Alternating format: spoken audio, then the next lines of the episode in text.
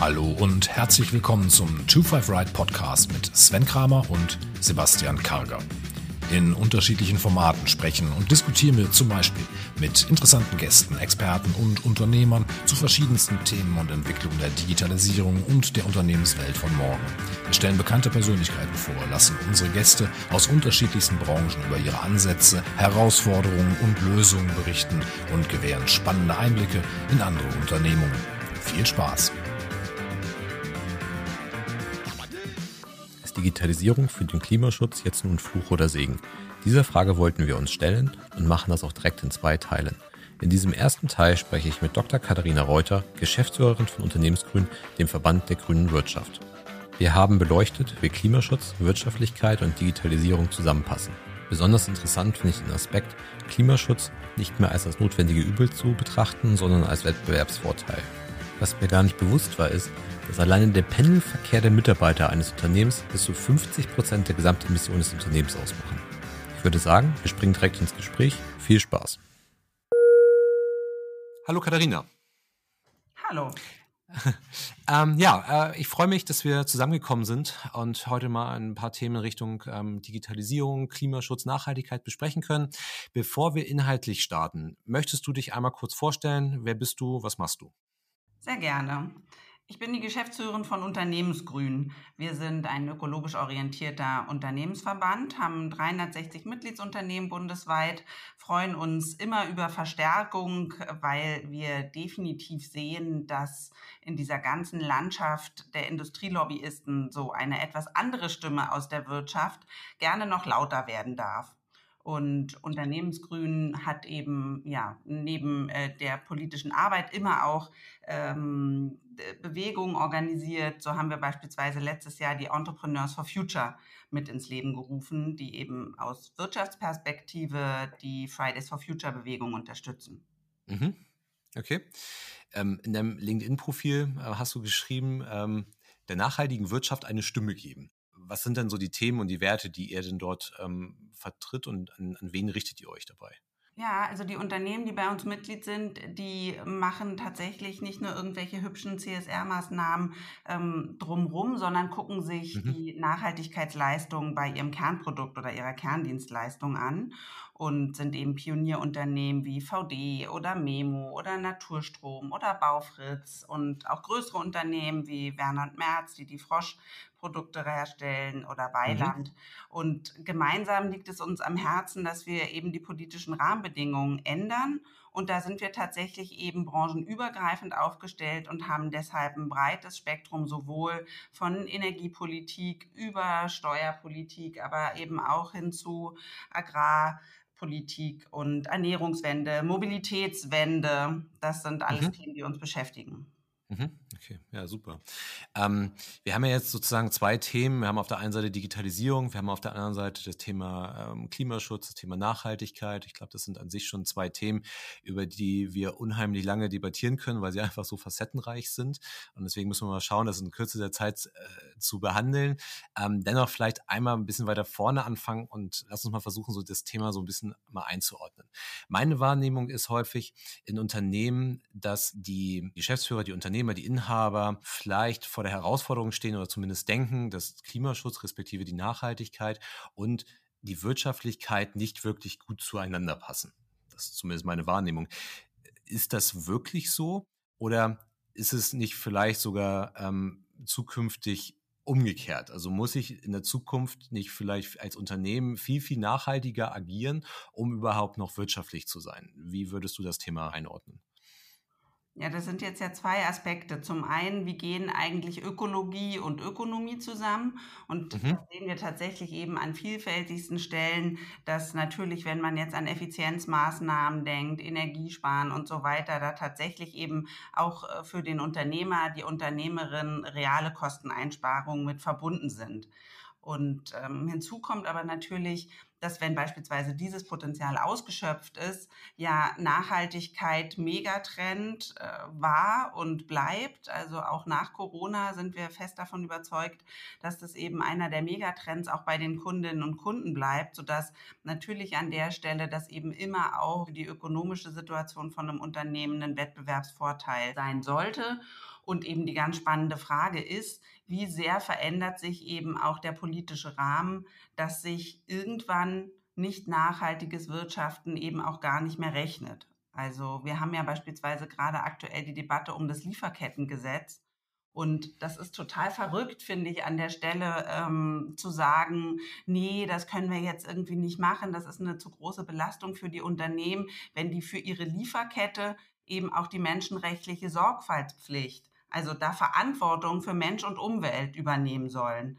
Wo ich mhm. denke, das ist doch crazy, da die Verantwortung abzulehnen und zu sagen, es ist ein zu großer Aufwand. Wir müssen eben diese Dinge einpreisen, damit wir eben auch ein Level Playing Field mit den Unternehmen hinbekommen, die das ja heute schon machen und die eben ja. heute schon mehr Kosten haben und die deshalb eben auch teurere Produkte anbieten müssen und am Ende auf einem unfairen Markt agieren. Und ähm, ja, das heißt, äh, Ökologie und Ökonomie lassen sich natürlich noch viel besser vereinbaren, wenn wir durch den politischen Rahmen auch wirklich das, dafür sorgen, dass eben beispielsweise Klimaschutz eingepreist wird.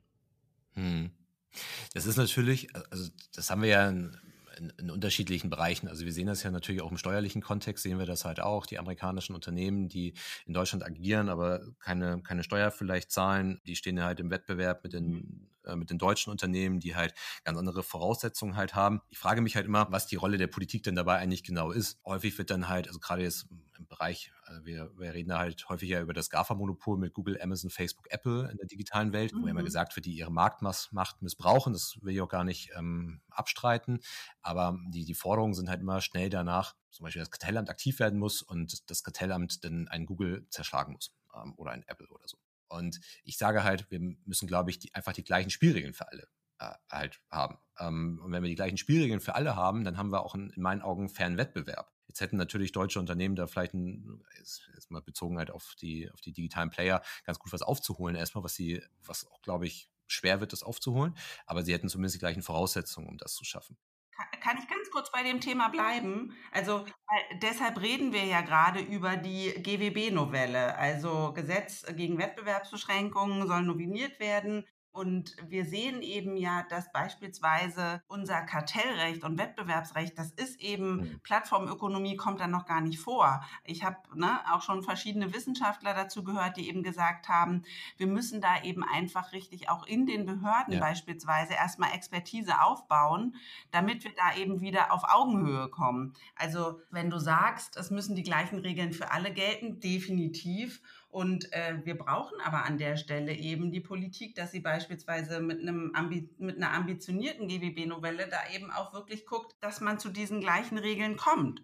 Weil was wir zurzeit sehen, ist, dass eben ja über die pure Marktmacht und Vorrangstellung beispielsweise von Google oder Amazon eben ganze Märkte dominiert werden und wir eben keine gleichen Chancen beispielsweise dann für deutsche, deutsche Anbieter haben. Und ähm, wir haben mit der, mit der Initiative Konzernmacht beschränken uns das mal genauer angeguckt. Und man muss eben einfach auch sagen, dass in den App-Märkten, auf Online-Marktplätzen, Suchmaschinen, soziale Medien, das sind ja eigentlich alles öffentliche Güter, die zur digitalen Grundversorgung im 21. Jahrhundert eben dazugehören. Mhm. Und deswegen muss auch eben so jemand wie die Bundesregierung mit der gesetzgeberischen Macht dafür sorgen, dass es da eben den uneingeschränkten Zugang gibt und eben nicht einige draußen bleiben müssen. Äh, genau, aber das, das ist ja ein, ein Thema, was, ähm, was es nicht heißt, ich bekämpfe ähm, die großen Player am Markt, sondern ähm, was ja, was ja vornehmlich ganz gerne gemacht wird, sondern das ist halt tatsächlich ähm, sich, sich hinsetzen und ja, man muss ja gar nicht, glaube ich, neue Regeln schaffen. Die Regeln sind ja da, sei es was Arbeitsschutz angeht, sei es, sei es Steuerrecht. Ähm, wir haben ja überall die Regeln, aber anscheinend gelten sie halt eben nicht für alle. Und, ähm, oder sie gelten für alle, aber man findet halt Schlupflöcher. Und ähm, genau das gilt es ja, und das, das ist halt in meinen Augen die, die Aufgabe der Politik, was da halt, ja, geschaffen werden muss. Also genau diese Schlupflöcher halt eben dann zu stopfen, damit das halt eben nicht mehr vorkommen kann. Und diese, das schafft dann halt eben die gleichen Spielregeln. Ja, und das sind eben neue Tatbestände. Also ich, ich glaube es nicht so wirklich, dass wir da schon den Instrumentenkasten ähm, irgendwie parat haben und den bloß anwenden müssen. Ne? Weil sowas wie Exklusivitätszwänge oder eben ja, Gerichtsstände in den USA, du hast es schon gesagt, aber eben auch wenn missbräuchlich eigene Dienste bei der Vergabe von Standardeinstellungen äh, bevorzugt werden. Also ich, ich glaube schon, da muss erstmal Augenhöhe hergestellt werden und den Instrumentenkasten, den müssen wir äh, dann eben auch tatsächlich ja, beschließen und dann natürlich auch umsetzen. Äh, genau, also mit Sicherheit äh, fehlt da einiges. Also in der deutschen Rechtsprechung, da fehlt einiges. Ähm, da ist halt einiges, einige Jahrzehnte alt und ähm, das muss halt überarbeitet werden und sich den aktuellen Bedingungen irgendwie anpassen das stimmt. Die, das, das, Problem, um das ist vielleicht noch abzurunden, das Problem ist, glaube ich, einfach, dass ähm, wir Regeln haben, die heute einfach auch schon nicht eingehalten werden. Also ich glaube, das scheitert ja, wenn wir jetzt bei diesen großen äh, Playern da mal bleiben, das scheitert ja schon an einfachsten Regeln. Also das ist ein Unternehmen, was äh, hier Umsatz generiert, aber und Gewinne macht, ähm, keine mhm. Steuern zahlt. Das ist halt einfach was, das, da, da reicht unser bestehendes Regelwerk eigentlich schon aus was wir ja, haben. Klar, und ich meine nicht nur im Bereich Digitalisierung, ne? Stichwort Tönnies, da kann man nur den Kopf schütteln, wie äh, ja, dass sowas hier in diesem Land möglich ist und alle wegschauen. Ne? Ja, genau. Jetzt ist es ja aber auch das so, das ist ja immer so der, der Blick von, von außen. Also die Politik sagt halt, wir stellen ein gewisses Regelwerk auf, Beispiel das Thema mit der Lieferkette. Wenn ich jetzt aber als Unternehmer sage, also mal die intrinsische Motivation eigentlich mal betrachte, dann habe ich halt, ich bin vielleicht motiviert, mich dem Thema anzunehmen, weil es mir einen Wettbewerbsvorteil verschafft. Das haben wir eben schon mal besprochen. Siehst du da noch andere Aspekte? Also kann es für mich auch nicht nur vom Wettbewerbsvorteil halt sein, sondern kann ich auch meine, Konzer meine Prozesskosten reduzieren, wenn ich diese Themen beachte? Ich habe das Gefühl, dass das immer so als notwendiges Übel betrachtet wird von den Unternehmen bisher sich diesen Themen zu widmen. Also natürlich nicht allen, also ich will jetzt hier keinen Vorwurf machen, aber ich glaube, dass viele Unternehmen das Thema Nachhaltigkeit immer noch als notwendiges Übel betrachten. Auch wenn sie einen Wettbewerbsvorteil sehen, glaube ich halt, dass man wahrscheinlich neben dem Wettbewerbsvorteil, den man damit erlangen kann, weil die Kunden halt dann doch eher zu einem kommen und nicht zum anderen gehen, weil dieses Thema Nachhaltigkeit, sei es bei Unternehmen, also im, B2B-Geschäft oder auch im B2C-Geschäft bei den Verbrauchern, dann doch eine höhere Aufmerksamkeit mittlerweile genießt. Glaube ich aber, wahrscheinlich gibt es da noch andere Punkte. Es ist nicht nur das notwendige Übel, sondern ihr könnt damit auch ganz klar Kosten reduzieren. Oder ist das, ist das gar nicht realistisch? Doch, also definitiv. Und ich würde sogar eben noch einen Schritt weiter gehen. Die Frage, wie sieht eigentlich äh, Klimaschutz der Zukunft in der Wirtschaft aus? Und das muss eben Teil der License to Operate werden. Also Teil der Betriebserlaubnis, Teil des Geschäftsmodells. Mhm. Und Vielleicht kann man das ganz schön an diesem Beispiel der Erfassung des CO2-Fußabdrucks mhm. deutlich machen mhm. und dann natürlich eben auch aus einer Strategie fürs Unternehmen, wie es tatsächlich eben klimaneutral werden kann. Mhm. Und zwar am besten eben natürlich tatsächlich CO2-Emissionen verringern, Prozesse so umgestalten, dass da aus eigener Kraft tatsächlich eine erhebliche CO2-Reduktion passiert beispielsweise ne, durch Erzeugung von eigenem erneuerbaren Strom, Umstellung der Flotte äh, auf E-Mobilität und so weiter. Und dann eben der unvermeidbare Rest über seriöse und, und engagierte Kompensationsanbieter mhm. erledigt wird. Aber eben schon bei diesem ersten Schritt Erfassung CO2-Fußabdruck. Wie genau gucke ich eigentlich hin, wo äh, bei mir CO2-Emissionen äh, entstehen und dann ja eben auch unterteilt nach Scope 1, 2 oder 3. Wie weit schaue ich mir äh, die Lieferkette da eben mit an? Welchen CO2-Rucksack beispielsweise bringen eben schon Produkte, die bei mir dann in den Fertigungsprozess mit reingehen, bringen die schon einen CO2-Rucksack mit, wie groß ist der und was kann man da eben an Reduktion machen. Und ich denke eben tatsächlich, dass wenn wir einen fairen Markt für Klimaschutz schaffen wollen, wenn wir ne, die Dekarbonisierung der Wirtschaft tatsächlich eben bis 2050 gemeinsam erreichen wollen, dann geht das nur mit diesen gemeinsamen Regeln und dann muss eben Klimaschutz und eben beispielsweise ein CO2-Fußabdruck, muss das Teil der License to Operate sein und dann haben wir da neben der intrinsischen Motivation, die natürlich total wichtig ist, einfach eben auch noch einen starken Anreiz von außen, dass hm. sich die Unternehmen damit beschäftigen. Hm. Glaubst du denn, dass konkret Digitalisierung da helfen kann?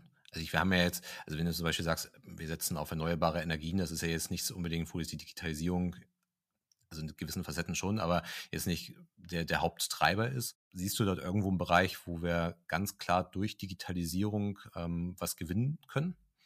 Ja, also und ich meine, jetzt zu Corona haben, glaube ich, dass die äh, allermeisten Firmen am eigenen Leib äh, gemerkt, wie eben die Reisetätigkeit beispielsweise runtergegangen ist. Mhm. Und da sind ja die ganzen digitalen äh, Austauschformate, Videokonferenzen und so weiter wichtiger Bestandteil. Mhm. Und ich bin überzeugt davon, dass das nicht auf dem Corona-Level quasi bleiben wird, aber einen guten Teil wird man übernehmen können, weil wenn man beispielsweise an die Beratungstätigkeit denkt von einem Unternehmen, sicherlich wird man den ersten Termin, wo man den Kunden kennenlernt und so weiter, immer noch mal im Real Life machen, aber Folgetermine, gerade wenn es eben ne, sich um zwei drei Stunden Termine handelt, dafür durch die Republik zu fahren oder ja schlimmer noch zu fliegen. Ich glaube, da haben ganz, ganz viele äh, durch die Erfahrung aus der Krisensituation was, was mitgenommen. Und da hilft Digitalisierung total.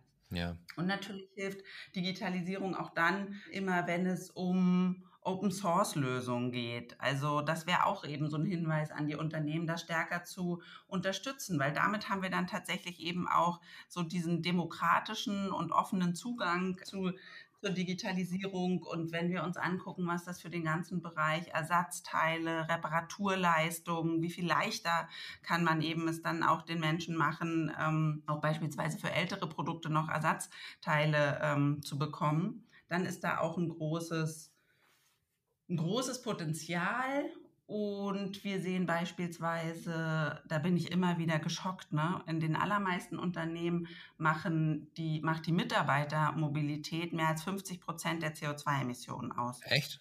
Mhm. Wow. Riesenanteil. Und da kann man sich natürlich auch ganz viele, es gibt einfach natürlich viele Firmen, die beispielsweise im ländlichen Raum äh, liegen und wo man dann eben sagen kann, okay, Fahrrad, klar, E-Bike, E-Pedelecs, da ist jetzt auch natürlich was in Gang gekommen, wo man wirklich auch weitere Strecken zurücklegen kann. Aber ansonsten geht es da oftmals nicht ohne Auto. Aber wenn man das umstellt auf E-Mobilität und verknüpft mit einem klugen Sharing-Konzept, dass sich eben auch die Mitarbeitenden Fahrten teilen können und so weiter, dann jetzt natürlich eben immer unter den passenden Hygienebedingungen. Aber dann ist an der Stelle auch die Digitalisierung eben wieder ne, mit intelligenten Apps und Verknüpfung von Mobilitäts ähm, quasi da eine, ja, bietet sehr viel Potenzial. Ja, klar, also jetzt da, da spielt natürlich auch mobiles Arbeiten dann natürlich auch noch eine Rolle. Ähm, das ist es nicht für alle Berufsbranchen oder Berufe halt irgendwie möglich, aber das wird mit Sicherheit auch nach Corona noch noch ein Stück weit da bleiben. Also ich teile da grundsätzlich natürlich deine Meinung, dass wir jetzt viele Phänomene in diesem Corona-Jahr, wenn wir es mal so benennen, mal, mal erleben, die werden nicht bleiben. Also auch die Menschen werden wieder zurück in die Büros ähm, zurückkehren. Man sieht das ja auch, die Straßen, die werden wieder voller. Wenn ich halt in die nächstgrößere Stadt fahre, dann ähm, merkt man halt auf den Straßen, eigentlich schon wieder vor Corona-Niveau. Aber wir werden mit Sicherheit was mitnehmen ähm, aus der Zeit und Zoom wird halt, die sind, glaube ich, Anfang März oder Mitte März, ähm, sind sie von 10 Millionen Daily Active User auf 200 Millionen Millionen Daily Active User mhm. gegangen. Das ist natürlich ein Niveau, was die nicht beibehalten werden. Ich, das ist ganz klar. Aber da wird man natürlich ein bisschen was mitnehmen. Da gibt es dann auch immer noch die Medien, die ihnen immer sagen oder die, die ihnen behaupten, dass ähm, nur weil wir jetzt halt Zoom nutzen, sind wir kein Stück besser, weil da ja letztendlich auch eine Rieseninfrastruktur hintersteht, die auch irgendwo betrieben werden muss. Mhm. Aber wahrscheinlich ist es in der Summe dann, ich kenne jetzt da keine genauen Zahlen, aber immer noch ähm, besser, als wenn ich jetzt durch die, durch die Bundesrepublik fliege. Ja, genau. Und ich meine, natürlich weiß man das, ne? Wenn man irgendwie da den Nachhaltigkeitsflitz hat, dann macht man eben auch sein, seine Kamera aus, weil es dann eben weniger Strom verbraucht. Aber für viele, äh, ja, für viele Meetings kommt ja dadurch überhaupt eben dann erst ein Videoformat in Betracht, weil man sich eben doch auch sehen kann. Mhm. Und ähm, trotzdem ist das ein Thema, an was wir ran müssen und wo eben auch unser Appell an die Unternehmen, die beispielsweise Server betreiben ähm, oder eben Anbieter sind äh, von solchen Produkten wie Zoom, dass die das ganz transparent machen, wie hoch beispielsweise der Anteil an erneuerbaren Energien in ihrem Unternehmen ist und welche Maßnahmen sie eben da auch äh, verfolgen, beispielsweise äh, Server eben umweltfreundlicher zu betreiben und ne, die Abluft, also die Wärme, da gibt es heute ja einfach so ausgeklügelte Konzepte, dass es dann am Ende eben auch wieder weniger CO2-Emissionen sind. Und wenn wir bloß an dieses Video on Demand denken, was es zugenommen hat, man schätzt, dass die 400 Millionen Nutzerinnen von, ne, von Netflix, äh, Amazon Prime Video und so weiter, dass das irgendwie auf 800 Millionen ähm, anwächst innerhalb von kürzester Zeit. Von daher, natürlich muss da auch die Frage nach dem Stromverbrauch und dem Energieaufwand beantwortet werden. Ja, ja. Jetzt sind wir schon so auch ein Stück weit bei diesen konkreten Maßnahmen für Unternehmen. Häufig ist Klimaschutz, so wie ich das oder auch das Thema Nachhaltigkeit in Medien wahrnehme, ja als Verzichtsthema geprägt. Also ich verzichte als Privatperson, keine Ahnung, auf den Urlaubsflug oder ich soll darauf verzichten, ich verzichte auf eine Kreuzfahrt, ich, ich verzichte auf irgendwas, was dann halt zu diesem Thema beiträgt. Und für Unternehmen ist es, glaube ich, auch so, werden eben dieses Thema, äh, was, was habe ich eigentlich davon, wenn ich das tue? Ich glaube, in vielen Köpfen ist auch in den Unternehmen das Thema Nachhaltigkeit primär erstmal ein Verzichtsthema, weil ich verzichte auf Umsatz, ich verzichte auf Gewinn. Also das ist zumindest erstmal so die Betrachtungsweise, die man, glaube ich, häufig in den, in den Medien halt irgendwie so aufnimmt. Ich frage mich halt einfach nur, ob das so sinnvoll ist, halt immer dieses Verzichtsthema ähm, zu reiten. Es gibt ja auch durchaus dort, ich nenne jetzt mal Aktivisten in diesem Bereich, die auch halt immer wieder sagen, ja, dann muss ich halt auf eine Urlaubsreise verzichten oder dann muss ich halt auf den geschäftlichen Flug verzichten. Aber, Aber ich finde, ich finde an der Stelle, es ist so wichtig, dass das eben nicht so eine Schreckensvision und irgendwie genau. Verzicht, sondern wir müssen das doch eigentlich schaffen, ähm, das eben positiv zu positiv aufzuladen. Ne? Und ich habe beispielsweise, sind wir vor zwei Jahren mit dem Pferdewagen durch die Uckermark gefahren. Und ich meine, das ist, das war irgendwie kein Verzicht, oh, wir müssen auf eine Fernreise verzichten. Das war einfach super schön. Und eben dann diese positiven Bilder dafür eben mehr zu schaffen. Und also äh, hoffentlich können wir auch da aus dieser Corona-Zeit was mitnehmen, weil wie viele Leute haben wieder angefangen, selber Brot zu backen? Hm. Dieses Thema Selbstwirksamkeit. Ne? Und dann kann ich auch entscheiden, was da reinkommt. Und ich mache wieder Dinge, Dinge selbst. Also ich glaube eigentlich, dass eben so ein Stück weit von diesem, es geht auch mit weniger, dass wir da eben auch was rüber retten können und ähm, für die Unternehmen ganz klarer beispielsweise Benefit und Asset ist doch, das hat nicht mit Verzicht zu tun, wenn man sich auf Nachhaltigkeit orientiert, sondern man hat beispielsweise einen riesen Pluspunkt beim Thema Nachwuchskräfte. Hm. Für die nächste Generation ist das Thema Nachhaltigkeit so wichtig und die wollen dann eben auch im Einstellungsgespräch wissen, wieso kriege ich denn hier nur einen Dienstwagen und keinen Jobrad? Hm. Was ist eigentlich mit Bio in der Kantine und so weiter? Und es ist für die Unternehmen auch mit Blick auf Investoren ein totaler Asset, wenn sie auf Nachhaltigkeit setzen. Wenn man sich das jetzt anschaut in der Krise, die ganzen nachhaltigen Aktienfonds waren so viel stabiler als die herkömmlichen und die Investoren schauen doch eben immer mehr, dass sie eben Klimarisiken mit einpreisen. Ja. Wer, wer, versichert, die Versicherer auch, wer versichert heute noch ein Kohlekraftwerk? So, das ist die Wirtschaft der Vergangenheit. Das, das geht ja. nicht mehr. Ja, absolut. Aber ich glaube halt auch darüber hinaus, klar, ich, wenn ich jetzt sage, ich mache in Deutschland Urlaub, das habe ich jetzt diesen Sommer auch gemacht, dann verzichte ich vielleicht auf Urlaub im Ausland. Aber selbst wenn ich sage, naja, es ist ja eigentlich gar kein Verzicht, weil der Urlaub hier äh, in diesem, Land, in diesem Land ist auch irgendwie schön, ist es, glaube ich, für, den, für, den, für die breite Masse der Gesellschaft wahrscheinlich immer noch ein Verzicht. Und ich glaube halt, dass wir wahrscheinlich gar nicht verzichten müssten. Also wenn wir halt wirklich Digitalisierung und primär eigentlich eher die Technologisierung dazu nutzen, hier tätig zu werden, warum kann ich nicht trotzdem halt irgendwo nach Asien fliegen? Weil eigentlich gibt es doch Technologie her. Also es gibt doch eigentlich die Technologie, um das klimaneutral auch hinzubekommen. Das ist vielleicht noch nicht auf dem Stand der Technik, wie wir sie brauchen, aber die Ansätze sind doch definitiv dort. Und ähm, also, dass ich zum Beispiel Wasserstoff nutzen kann, um irgendwie zu fliegen und so weiter. Das ist, wir sind da mit Sicherheit noch am Anfang der Forschung, aber es ist, es ist doch eigentlich möglich. Absolut, aber, aber ich glaube, wir müssen auch so ehrlich sein und eben sagen, es kann nicht ein immer höher, schneller weitergeben. Und das ist dann aber eben trotzdem keine Schreckensvision, sondern das ist irgendwie was, wo wir am Ende alle auch mit zufriedener sind. Ja. Und natürlich fliegen mit Wasserstoff und Technologieentwicklung. Ich meine, wir brauchen uns bloß anschauen, ne, welche Kostendegression ja auch bei PV-Modulen in den letzten Jahren. Also klar ist die, ist die Technik und dann das, was es an grünen Technologien gibt, ein richtig wichtiger Baustein.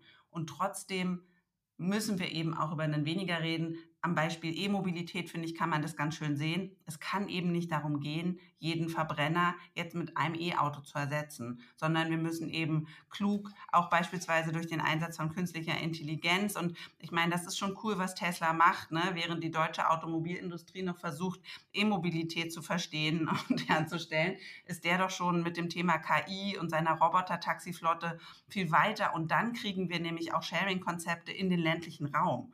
Und ich glaube eben so, äh, ich würde das gerne mal wissen, weil wir haben jetzt ja in den ganzen großen repräsentativen Umfragen gesehen, dass die Menschen hinter beispielsweise Klimaschutz stehen und da eben auch äh, bereit sind, Einschränkungen in Kauf zu nehmen.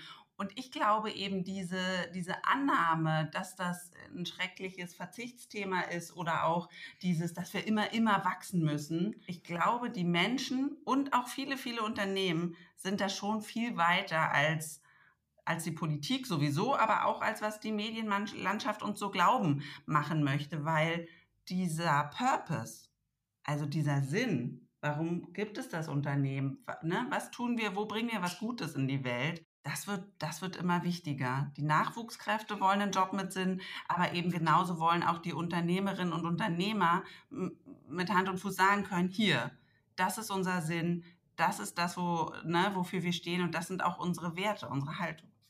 Ja, aber es ist halt, solange es halt als Verzichtsthema wahrgenommen wird, und das ist ja genau das, was ich, worauf ich da hinaus wollte, ist, haben wir, glaube ich, ein Problem. Und ich glaube, wir haben, solange wir auch mit unseren deutschen Unternehmen oder mit den Dienstleistungen, Services, die wir in Deutschland halt zur Verfügung haben, halt sagen, also eigentlich geht's doch gar nicht um Verzicht, wenn ich sage, ich muss nicht mehr das Auto nehmen, um irgendwo hinzukommen. Ich, ich kann, in Hamburg fahre ich äh, mit Moja, ähm, habe immer noch den, den gleichen Mobilitäts- Gedanken dabei. Ich habe innerhalb kürzester Zeit ein Fahrzeug dort, was mich in genau der gleichen, äh, fast genau der gleichen Zeit halt zu dem Standort bringt, wo ich hin möchte.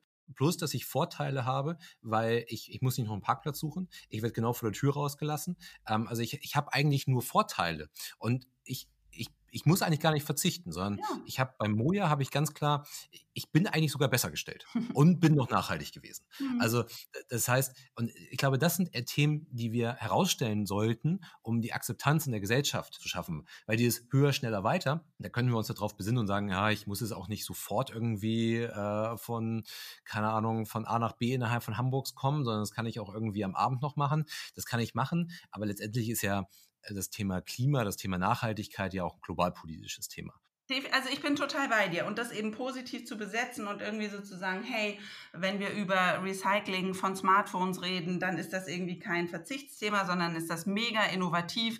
Was für Rohstoffe hat Deutschland schon? Ja, äh, das, was in den ganzen Smartphones beispielsweise drinsteckt, das könnte eben, wenn man das im Sinne von einer echten Kreislaufwirtschaft, also einer echten Circular Economy denkt, ja auch ein super Rohstofffaktor für äh, beispielsweise hier ähm, unseren Wirtschaftsstandort sein. Mhm. Ich, ich finde das super, da eben quasi auch zu überlegen, was müssen wir vielleicht ne, im, im Storytelling ändern, wenn wir über Nachhaltigkeit und Klimaschutz reden.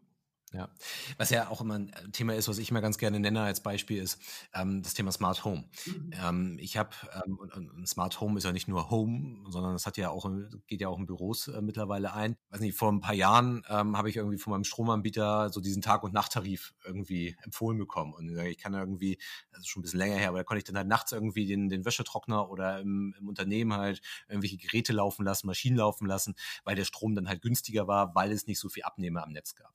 Wir mhm. haben das Verständnis, dass Strom aus der Steckdose kommt, wenn ich einen Stecker reinstecke. Und ich glaube, das ist auch für unsere, für unseren Wohlstand, äh, für einen Wirtschaftsstandort wichtig, diese Infrastruktur zu haben. Aber ich glaube, dass wir halt durch Digitalisierung, Smart Home Komponenten, das viel, viel intelligenter steuern können. Wir haben mittlerweile ja das, das Thema, der Strom kommt aus der Steckdose, wenn in Norddeutschland der Wind weht. Und dann habe ich den Strom. Oder ich habe ihn, hab ihn dann, wenn die äh, wenn die Sonne scheint. Dann habe ich den Strom.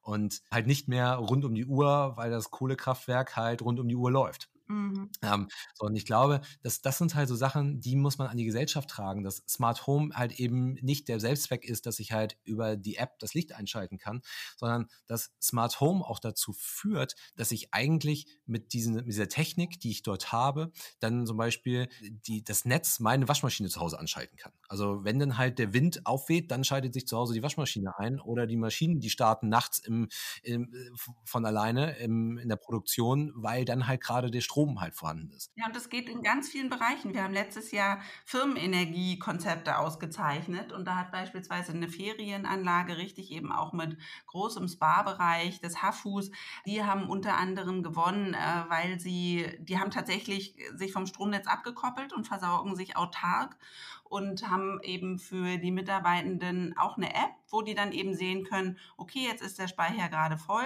jetzt kann ich die Waschmaschinen anschmeißen, dann ne, leuchtet das grün, das Symbol. Und ansonsten weiß ich, ach, ich, ich warte eben, bis wieder äh, dann eben da genug äh, Strom im Speicher ist.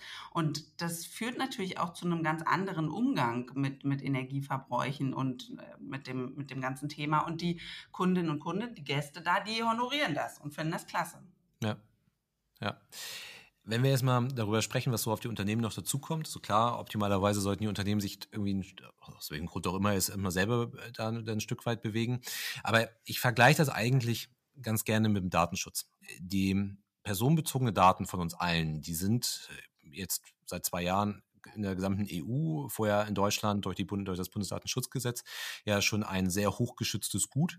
Aber diesen Schutz den, der Daten hätten wir nicht, wenn es nicht das Bundesdatenschutzgesetz oder jetzt die DSGVO geben würde. Mhm. Und das sehen wir in anderen Ländern auch. Der Datenschutz wird da nicht so groß geschrieben, weil wir halt eben genau diese Vorkehrungen nicht haben. Es ist aber auch so, dass ich immer ganz gerne sage, der Datenschutz, der sollte nicht nur gemacht werden, um mal die Daten zu schützen, sondern auch das ist nicht in der breiteren Gesellschaft, aber in großen Teilen der Gesellschaft mittlerweile ja auch angekommen, das ist wichtig. Und auch das kann ich so einen Wettbewerbsvorteil auslegen.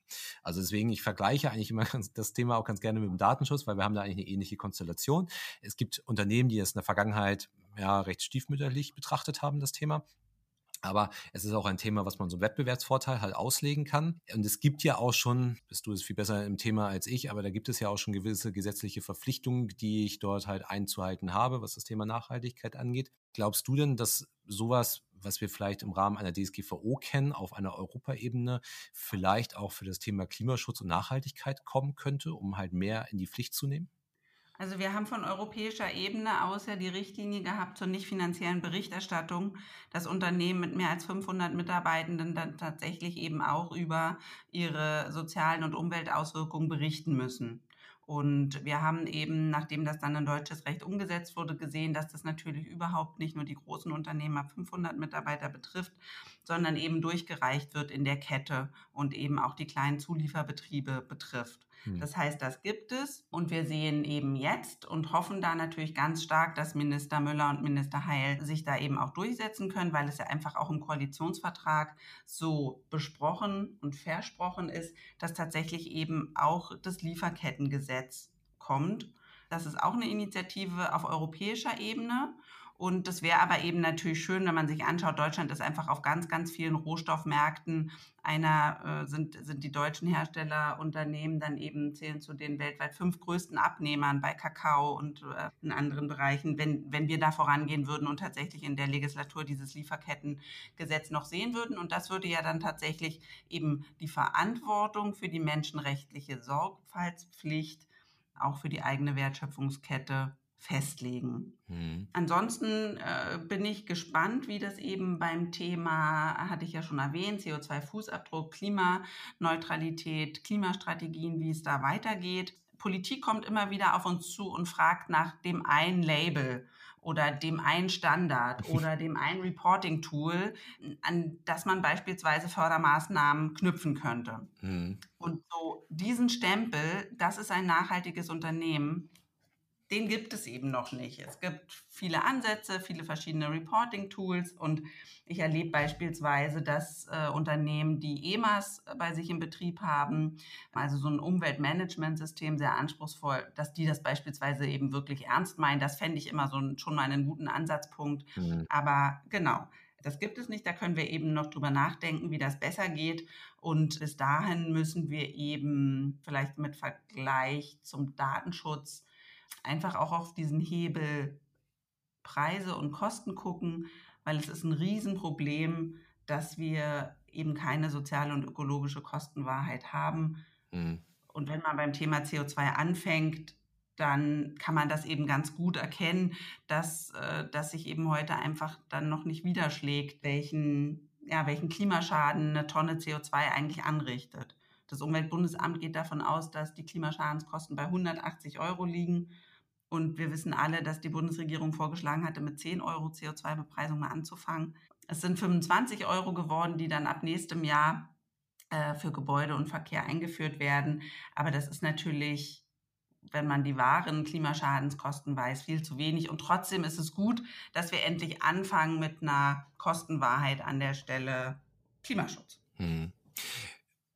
Genau, weil man könnte da ja durchaus weiterdenken. Also wenn man mal also es gibt ja viele Sachen, die ich finde ich in der DSGVO zum Beispiel gar nicht so schlecht geregelt. Also es gibt, das hatten wir vorher auch schon im BDSG, hatten wir einen Datenschutzbeauftragten Unternehmen, aber so welche Pläne gibt es halt irgendwie nicht, dass gesagt wird, keine Ahnung, ein Unternehmen ab 20 Mitarbeitern braucht halt irgendwie den Klimaschutz oder den Nachhaltigkeitsbeauftragten. Sowas ist da nicht in Planung. Das da mal ein bisschen links und rechts geguckt wird.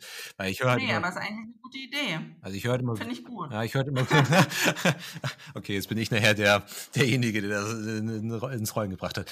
Also ich finde ja, irgendwie so Bepreisung, ja, das, das motiviert dann halt, aber das ist ja irgendwie wie im Straßenverkehr. Also ich kann das Bußgeldticket eigentlich gar nicht teuer genug machen und trotzdem passieren die Sachen. Also, weil das kann ich halt immer noch ausgleichen. Aber ich glaube, wenn es halt zum Beispiel Nachhaltigkeitsbeauftragten für Unternehmen ab 20 Mitarbeiter oder vielleicht auch ab 50 Mitarbeiter geben würde oder so, um es die kleinen Unternehmen dann nicht zu stark irgendwie in die Pflicht zu nehmen, dann, ähm, dann habe ich da zumindest schon mal eine Position, die sich einfach damit identifiziert und äh, halt guckt, was kann ich denn halt machen und vielleicht auch mal individuell für ein Unternehmen mal denkt, was kann ich da eigentlich tun. Auf jeden Fall und das ist ein mega Gewinnerthema auch für die Unternehmen, wenn sie mal in äh, die Mitarbeiterschaft und Mitarbeiterinnenschaft reinfragen, was sind denn eure Vorschläge, was wir hier beim Thema Nachhaltigkeit noch verbessern können. Das ist ein absolutes Gewinnerthema und wird viel zu wenig gemacht. Man kann an der Stelle so schön eben einfach da auch Impulse mitnehmen und aufnehmen. Und das ist eben echt einfach ein Zukunftsthema. Und wir müssen gucken, dass sich die Unternehmen da diese Zukunftskraft, dass die ja, dass sie den Wert noch viel mehr, viel mehr sehen und, und dann eben auch fürs Unternehmen einsetzen können. Ja, weil was, da so eine Bepreisung halt passiert ist, dann setze ich halt auf erneuerbare Energien. So, und dann habe ich meinen Haken dahinter. Oder ich preise es halt irgendwie ein und mein Kunde zahlt dann halt mehr oder sowas. Also ich, ich sage nicht, dass es nicht richtig ist, das zu tun. Also es ist mit Sicherheit eine Komponente von vielen. Aber ich glaube halt, man, man hört dann relativ schnell auf mit dem Denken, weil das Problem ist halt gelöst. Und wenn ich halt eine gewisse Dynamik einfach in einem Unternehmen irgendwie, wie, wie auch immer ich das denn aufbaue, eine gewisse Dynamik in Gang setze, dass ich mit den Mitarbeitern spreche, die jeden Tag meine Prozesse begleiten, die, denen wird ja auffallen, wo kann ich vielleicht was tun, wo kann ich was einsparen, wo kann ich was anders machen. Ja, voll. Ähm, ja, ne? Und wenn ich das Person, die Personalabteilung mit einbeziehe und mir die Personalabteilung meiner Statistik aufstellt und sagt, also durchschnittlich pendeln unsere Mitarbeiter irgendwie 60 Kilometer am Tag ähm, hin und zurück, dann, ähm, dann kann ich da ja vielleicht auch gegensteuern. Und es ist ein riesen, riesen Haus, was ich bauen muss aus ganz vielen kleinen Bausteinen. Ja, und beim Thema Digitalisierung finde ich, wenn ich das gleich noch loswerden darf, Klar. kann man das direkt eben bei Ausbildung und so weiter im Unternehmen eben integrieren, dass man tatsächlich eben auch über grüne Aspekte von Digitalisierung direkt mit informiert und eben über ne, auch Energieverbräuche redet, aber auch über Open Source Lösungen oder auch dieses ganze Thema Hardware. Also wie kann ich eigentlich eine Green IT im Unternehmen aufsetzen? dass das tatsächlich eben auch direkt in der Ausbildung mit thematisiert wird. Genau, also das kann ich natürlich auch unabhängig schon von Digitalisierung machen. In der Digitalisierung habe ich das Problem, dass ich das überhaupt erstmal in die Bildung reinbekommen muss, also in die, in die Bildungskonzepte. Ja. Und das geht ja schon in den Schulen los, dass da die Digitalisierung viel, viel zu kurz kommt. Ähm, mhm. Und wenn ich dann halt, wenn ich dann halt sehe, dass, wenn sich dann so, ich, ich nenne sie jetzt mal vermeintliche Digital Natives, die zwar eine Instagram-Story erstellen können, aber nicht verstehen, wie zum Beispiel das Geschäftsmodell dahinter aussieht, wenn die schon mhm. damit ein ein Problem haben, eine, eine Zoom-Session zu öffnen, dann ja, das, das, das ist ja tatsächlich ein großes Definitiv Problem. hatten wir in unseren Bildungsprojekten jetzt auch ja. am eigenen Leib erlebt.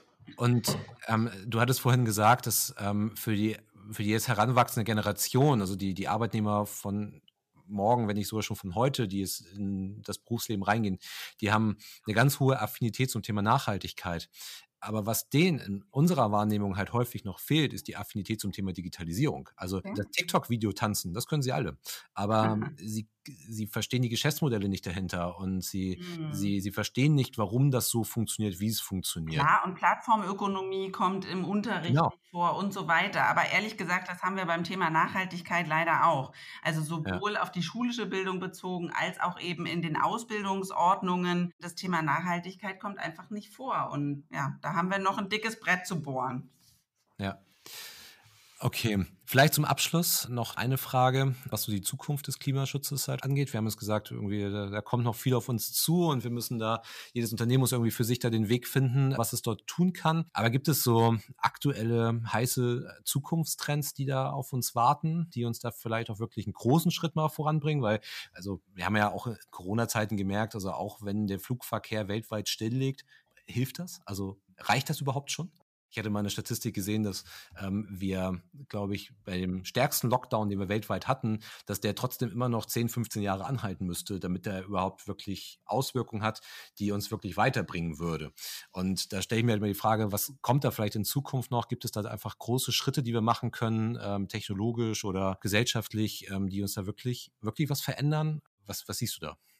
Ja, also es wird sicherlich Sprunginnovationen im äh, Bereich grüne Technologie geben, auch wenn wir uns anschauen, äh, Speichertechnologie, grüner Wasserstoff, da ist auf jeden Fall viel, viel Musik drin. Ich habe jetzt für Unternehmensebene einfach mal zwei innovative Ansätze mitgebracht, weil ähm, jetzt ja eben dann die, die fortschrittlichen Unternehmen, die sind quasi klimaneutral und machen sich auf den Weg dahin. Mhm. Und wir haben beispielsweise bei uns Unternehmen dabei, die gehen eben noch weiter. Die sagen halt, stopp mal, klimaneutral reicht nicht, wir wollen klimapositiv werden. Mhm. Und so hat beispielsweise Ecosia jetzt durch eben auch einen eigenen Betrieb von riesigen PV-Freiflächenanlagen erzeugen die eben 200 Prozent beispielsweise überhaupt des Stroms, den sie brauchen für ihre Plattform. Okay. Das ist ein innovativer Ansatz. Und das andere ist, dass der Geschäftsführer von Idealo, der eben auch sehr viel Nachhaltigkeit im eigenen Unternehmen umsetzt und das Unternehmen eben klimaneutral aufgestellt hat, gesagt hat, ja, aber wenn doch eigentlich der größte Punkt in meinem Unternehmen auch meine Mitarbeitenden sind, dann lass mich doch noch 50 Prozent vom CO2-Rucksack der Mitarbeitenden kompensieren. Hm. Und gleichzeitig gebe ich damit auch direkt den Impuls, kommen die anderen 50 Prozent, die macht jeder persönlich für sich und ähm, schaut, wie er das eben kompensieren und reduzieren kann. Hm. Das sind für mich zwei schöne Ansätze für Klimaschutz der Zukunft. Mhm. Okay. Ja, Katharina, super. Das, äh, ich glaube, das waren jetzt äh, war jetzt eine gute Dreiviertelstunde. Ähm, war spannend, hat mir Spaß gemacht. Ich freue mich, dass wir auch mal bei uns diesen Aspekt im Rahmen der Digitalisierung einfach mal mit einfließen lassen konnten. Toll. Daher ja. vielen Dank und bis zum nächsten Mal. Tschüss.